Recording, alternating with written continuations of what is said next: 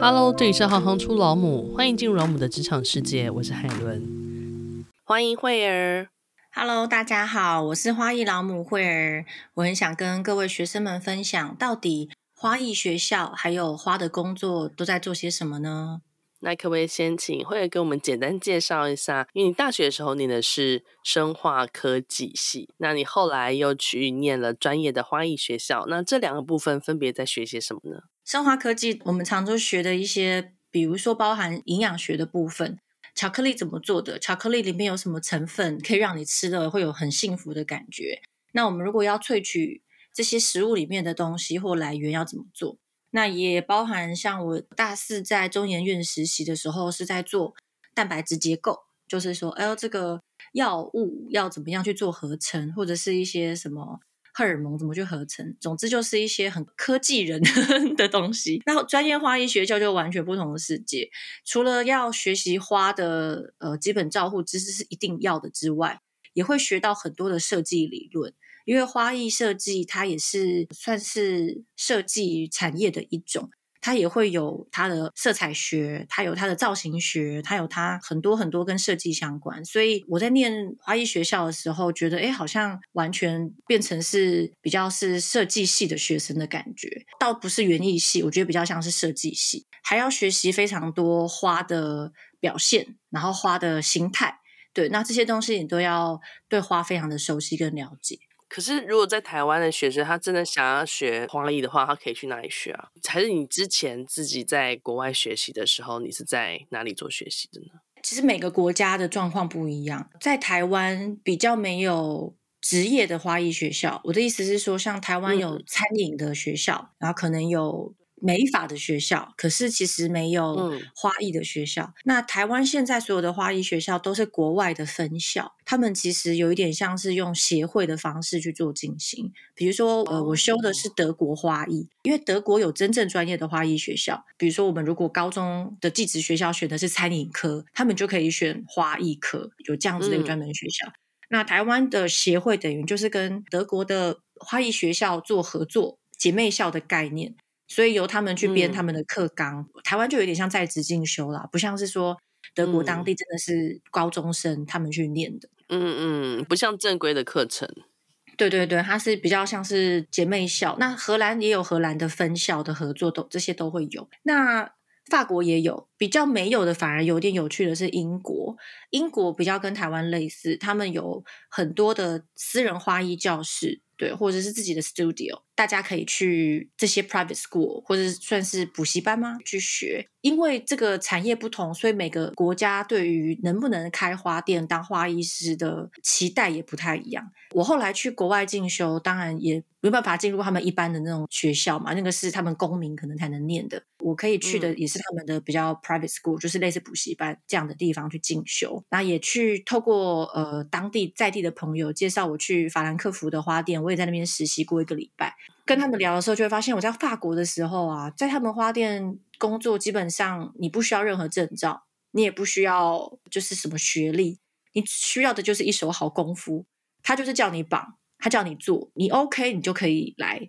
这边上班。那德国就比较不一样，德国他们因为学校的这个系统跟体制非常的清楚，所以他们会很要求，希望你是有花艺。学校毕业的证书有点类似，像台湾有什么丙级的烘焙执照，类似像这样、嗯、执照，他会需要你是学校毕业。嗯、那甚至如果你在德国学校，他们还有分 master 更厉害的硕士，甚至是研究所的，你基本上在那个花店里面的 pay，还有你在里面的职位都会一样比较高。对，所以德国是。嗯比较严谨一点点，所以他当时我去的时候，他觉得说：“哎，你没有念过花艺学校，嗯，你是花艺师吗？”就他们会会有一点点这种对花艺师这三个对他们来说是蛮神圣的。对，那在英国或法国的时候就没有，你只要能绑花，你只要能创作，你就是艺术家。你你不一定要念什么什么艺术学系毕业，你只要作品有市场性，然后有艺术性的话，你就可以做艺术家。那台湾目前就比较类似是法国或英国这个产业的状况，嗯、就是说你不一定要有证照，或是你不一定是要专科学校毕业，你只要有技术，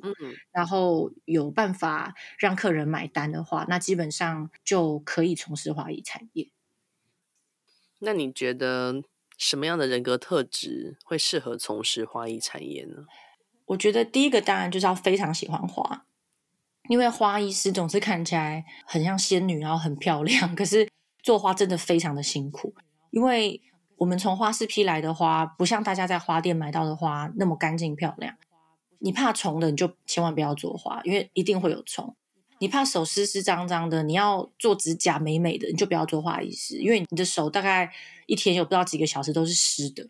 那花余下来的垃圾，坦白说也是蛮多的，因为花进来，我们要帮它把叶子除掉，然后花不管是上课还是做作品之后，它枯掉之后，那些垃圾都要处理掉，然后还有水也非常重，就是所有的花你都要每天换水，然后呢一桶一桶的水，一瓶一瓶的，然后你要洗那些玻璃瓶，因为花每天都要换，然后每天那都要做清洗，所以也要蛮有力气。可以去做这些事情，所以你真的要非常喜欢花，否则你可能会做不下去。不是像上花艺课，因为花艺课老师都帮你把花整理好，然后铺的美美的，还给你点心吃。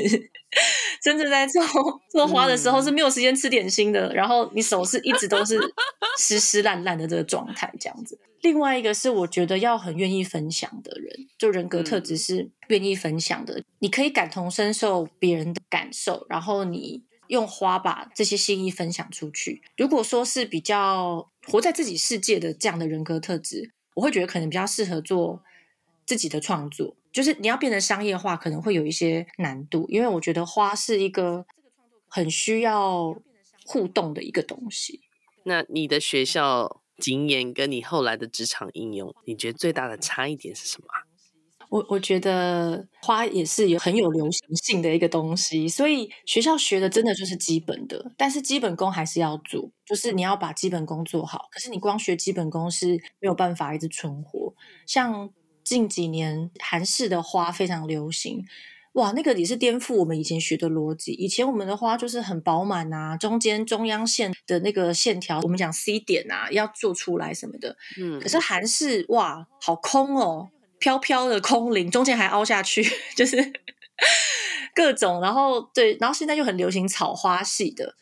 凌乱之中的某一种美感，某个程度也是跟我们以前在学的时候是不一样的。可是你要不断的进修，然后想办法去突破自己的设计习惯。对，当然没有说要随波逐流啦。可是毕竟，就像呃，所有的 fashion 也是有流行性嘛，你还是得要去跟这个这个市场去做一些变化。那我觉得这些变化要靠自己后来的学习，然后自己的打破重练、归零重练，然后才有办法再持续的做花。如果没有办法的话，其实就比较像是我刚刚讲的，就是可能会是可以去走那个。考证照老师的这个部分，他就会对比较稳定一点，就不需要一直这样强迫自己砍掉重练。不过学校学的东西，我觉得还是一个非常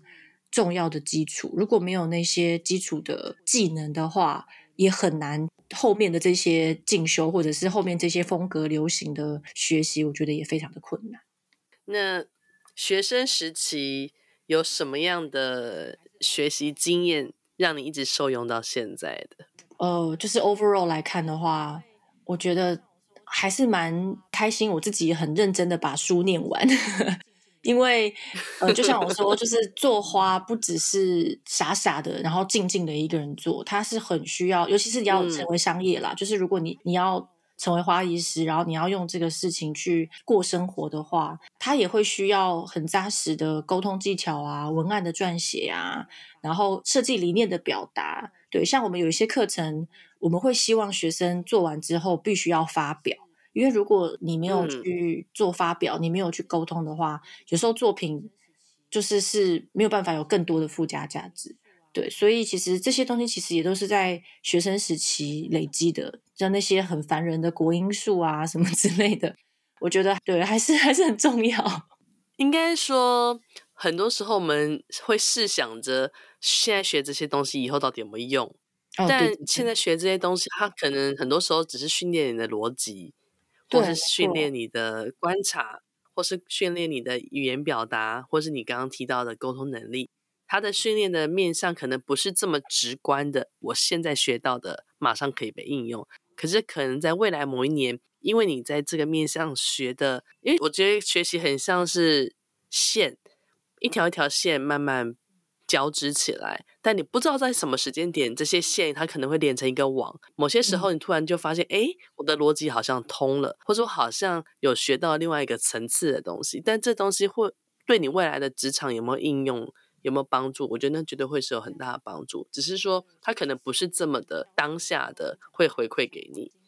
我常常有这种感受，哎，对，嗯、像其实呃，我们常在教学的时候会讲到类似像黄金比例，它是三比五比八，一比六一八的一个呃黄金定则。嗯所以我，我我其实会需要算数学，就是比如说你的花器比你的从生长点到花器底部，从生长点到作品的最高，它必须要是三比五比八。嗯。然后，OK，那你花器是二十三公分，嗯，请问比五比八的话还要几公分？就是，然后数学的同学就